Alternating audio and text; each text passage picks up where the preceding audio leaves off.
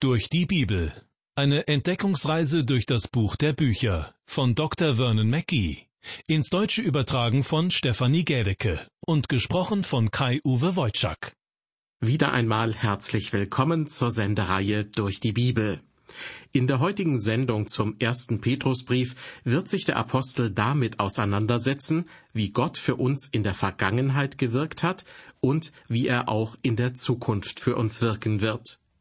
Außerdem wird Petrus zwei scheinbar gegensätzliche Erfahrungen unter die Lupe nehmen, auf die jeder Christ in seinem Leben treffen wird.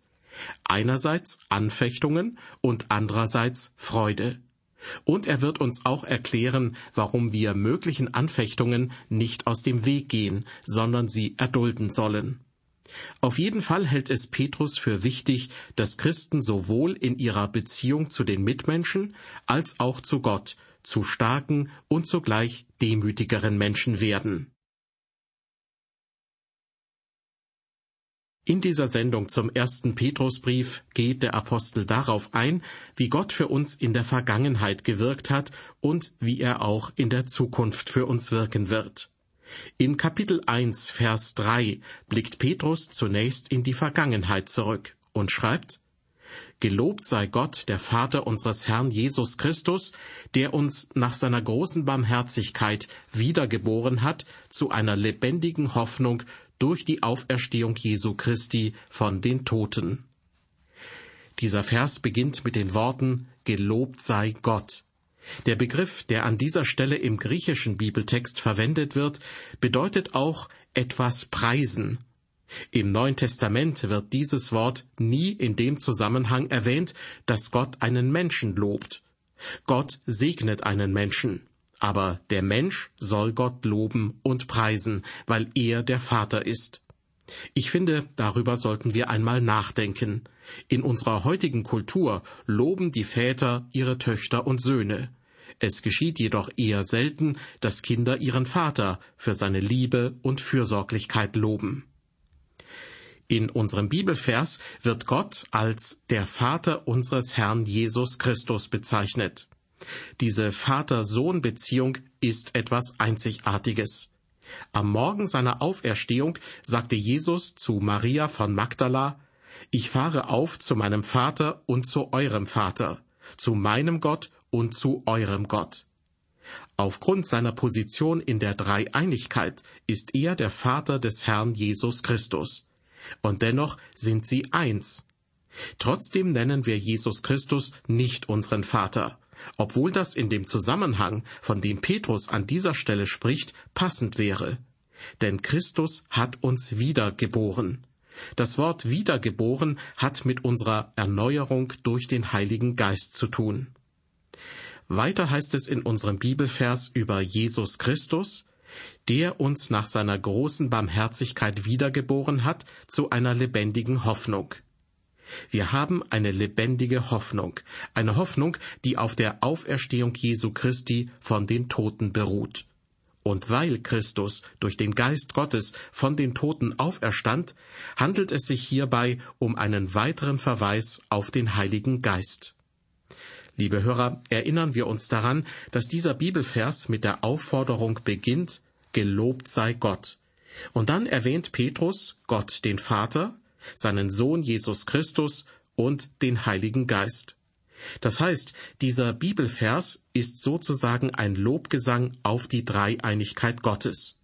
Und dies ist unser Lobgesang, denn wir sind als Christen diejenigen, die wiedergeboren wurden, wie auch in Vers 23 zu lesen ist. Denn ihr seid wiedergeboren nicht aus vergänglichem, sondern aus unvergänglichem Samen, nämlich aus dem lebendigen Wort Gottes, das da bleibt. Unsere lebendige Hoffnung, von der Petrus redet, beruht nicht auf irgendeiner Idee oder einem philosophischen Gedanken, sondern auf Tatsachen. Unsere Hoffnung beruht auf dem Blut Christi. Er ist am Kreuz für unsere Sünden gestorben und danach auferstanden. Ein Körper ohne Blut ist ein toter Körper, das kann ja gar nicht anders sein. Wenn es jedoch ein lebender Körper ist, dann wird Blut durch diesen Körper strömen. Wir haben heute eine lebendige Hoffnung, weil Christus für uns sein Blut vergossen hat. Er starb, damit wir leben können, denn er zahlte die Strafe für uns. Es handelt sich, wie Petrus schreibt, um eine lebendige Hoffnung durch die Auferstehung Jesu Christi von den Toten. Petrus betont hier die Auferstehung Christi.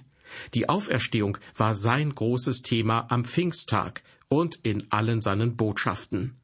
Er wollte damit sagen, alles, was ihr heute hier gesehen habt, das war möglich, weil Jesus, den ihr gekreuzigt habt, von den Toten zurückgekehrt ist. Die Grundlage seiner Briefe ist die Auferstehung Christi. Auch für den Apostel Paulus ist die Auferstehung von allergrößter Wichtigkeit. Er sagt uns, dass sich Jesus Christus für uns hingab. Er starb für unsere Sünden. Aber das ist noch nicht alles. Er kehrte zurück, um uns gerecht zu machen. Dadurch können wir in Christus sein und werden von Gott dem Vater in seinem geliebten Sohn angenommen. Er entfernte nicht einfach nur die Sünde von uns, er machte uns auch gerecht. Wir stehen in der Gerechtigkeit Jesu Christi vor Gott. Petrus beschreibt in Vers 3 unseres Bibeltextes, was Gott in der Vergangenheit für uns getan hat. Nun kommt er im nächsten Vers zur Zukunft. Petrus schreibt in Vers 4, Jesus Christus hat uns wiedergeboren zu einem unvergänglichen und unbefleckten und unverwelklichen Erbe, das aufbewahrt wird im Himmel für euch.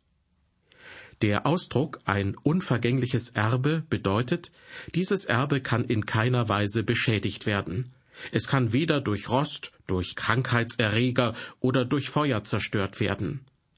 Unbefleckt bedeutet, dass dieses Erbe von nichts beschmutzt oder verunreinigt werden kann. Dieses Erbe kann man nicht auf unrechtmäßigem Wege bekommen. Und unverwelklich heißt, es ist völlig ausgeschlossen, dass wir dieses Erbe zunächst voller Freude entgegennehmen und dann feststellen müssen, dass es wertlos ist, wie eine Aktie, die einmal viel Wert hatte und dann im Wert gesunken ist. Weiter schreibt Petrus, dass das Erbe aufbewahrt wird im Himmel für euch. Der Begriff aufbewahrt sein bedeutet, dass es im Himmel beschützt und gehütet wird. Gott der Vater, Gott der Sohn und Gott der Heilige Geist sorgen sich um uns, und deshalb wird unser Erbe im Himmel sicher aufbewahrt. Kein Tresor auf Erden könnte mehr Sicherheit bieten. Ich habe einmal von einem Mann gehört, der ein großes und wunderschönes Haus erben sollte. Aber in derselben Nacht, als der Besitzer starb, fing das Haus Feuer und brannte bis auf die Grundmauern nieder. Und es war nicht versichert. Das wunderschöne Haus, das der Mann hätte erben sollen, ging in Rauch auf. Als Christen haben wir jedoch ein unvergängliches Erbe. Daran erinnert uns Petrus. Auf dieses Erbe können wir uns wirklich freuen. Wenn man bedenkt, dass Petrus seinen Brief in erster Linie an jüdische Christen geschrieben hat, die aufgrund ihres Glaubens Anfechtungen und Verfolgungen erlitten, bedeutet die Zusicherung eines unvergänglichen Erbes noch viel mehr. Sie wurden schließlich gezwungen, ihre Heimat zu verlassen, und jedes Erbe, auch das, das ihnen erst in der Zukunft gehören sollte, zurückzulassen.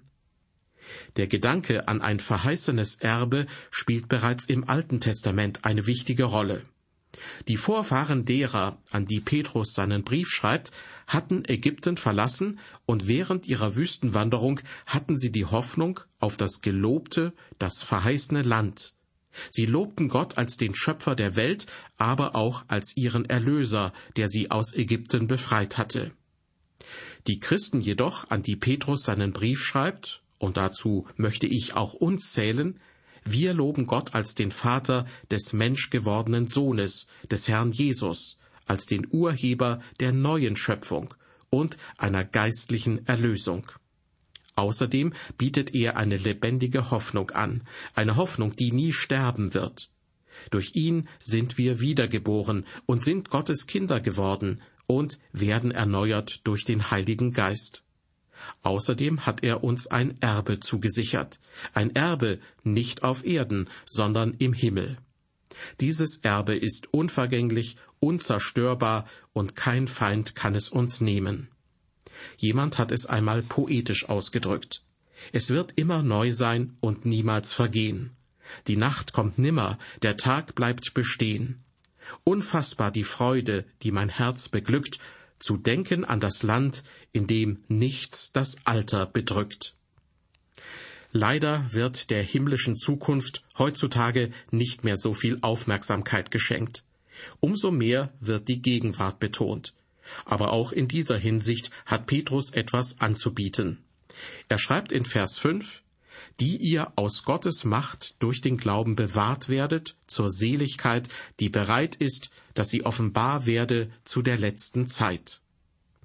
Die erste Aussage in diesem Vers lautet, ihr werdet aus Gottes Macht bewahrt.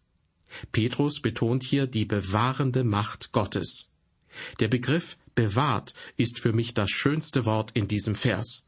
Und diesen Vers nehme ich ganz persönlich. Ich werde aus Gottes Macht durch den Glauben bewahrt. Es gibt da so eine nette Geschichte von einem Schotten, der sehr sparsam war. Deshalb verfügte er, dass nach seinem Tod auf seinem Grabstein nur ein einziges Wort eingraviert werden sollte. Denn eine längere Inschrift hätte mehr Aufwand bedeutet, und mehr Aufwand wäre schließlich mit höheren Kosten verbunden gewesen.